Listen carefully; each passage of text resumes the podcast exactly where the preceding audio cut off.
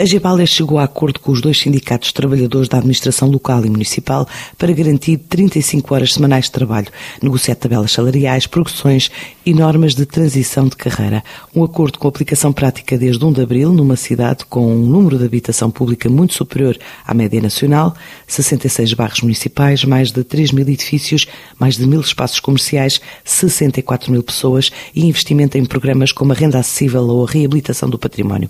Mas a empresa que gera o arrendamento da habitação municipal na capital portuguesa, no ano em que assinala um quarto século, com vários eventos, destaca esta estratégia de aposta nos recursos humanos, que também lhe vale o certificado de conciliação entre trabalho e vida pessoal ou familiar.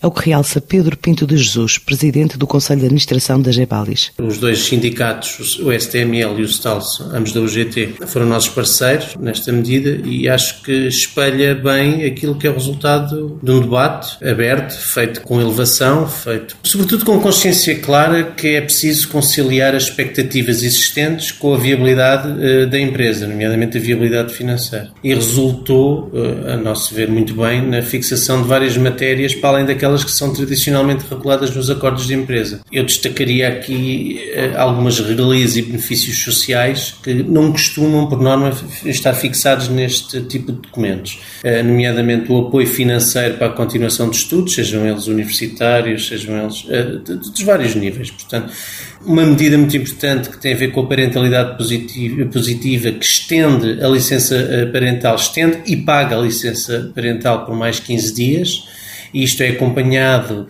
por um abono pelo nascimento de filho até por adoção. Também temos, e para não amassar muito, um abono mensal a, a filhos portadores de deficiência.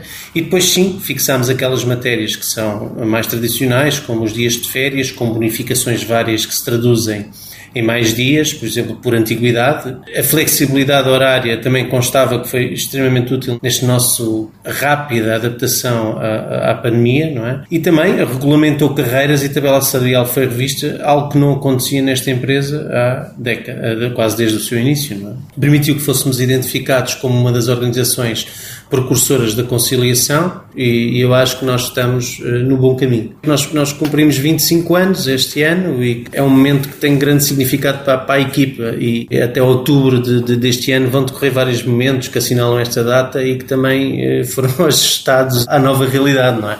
Eh, já decorreu uma conferência internacional Habitar o Futuro, não é? É um sucesso.